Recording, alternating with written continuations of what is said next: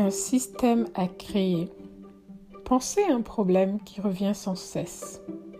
Au travail, dans votre équipe, dans votre association, dans votre famille ou dans la famille autour de vous, à la maison, dans votre vie au quotidien.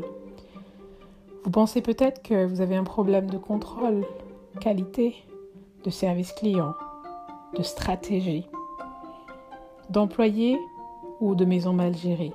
Mais peut-être que le système est la source du problème. En tant que leader, lorsque vous avez des problèmes, nous avons tendance à blâmer les gens en aval.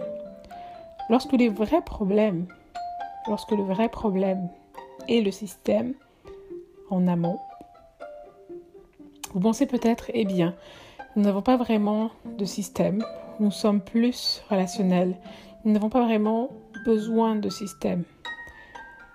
Avec tout mon respect, vous avez des systèmes. Votre système peut être de commencer la journée en lisant vos mails, puis de gérer vos problèmes au fur et à mesure qu'ils vous parviennent, et finalement rentrer chez vous stressé. Mais ça aussi, c'est un système. Vous avez des systèmes par intention ou par défaut, mais vous en avez de toute façon. Et les systèmes que vous avez sont le résultat de ce que vous avez créé ou toléré.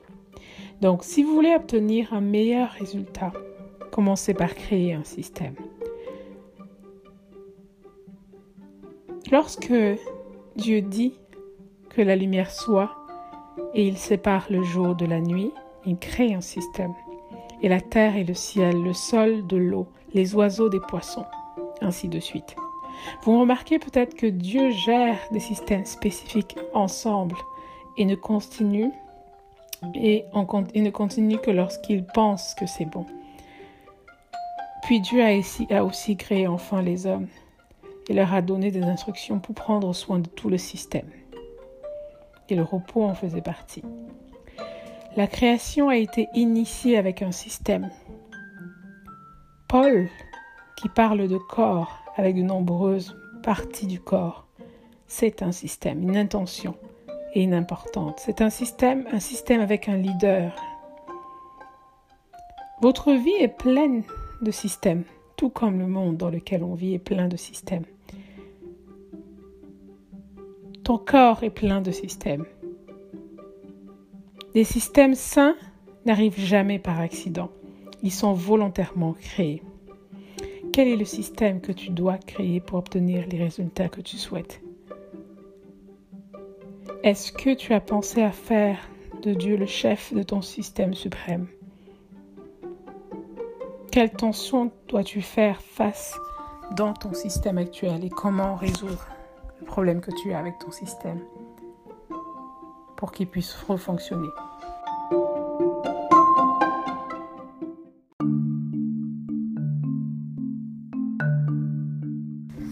99% de nos choix se font de manière inconsciente, mystérieux poids qui pèse sur notre vie et nous pousse à prendre une telle ou telle décision. Non, la plus grande difficulté est que, à l'image d'un somnambule, vous fassiez jusqu'à présent des choix sans y penser. Une fois sur deux, vous n'êtes même pas conscient. Nos choix sont souvent déterminés par notre culture et la façon dont nous avons été élevés. Ils sont parfois intimement liés, mêlés à nos habitudes et à nos comportements quotidiens, que nous pensons n'avoir aucun contrôle sur eux.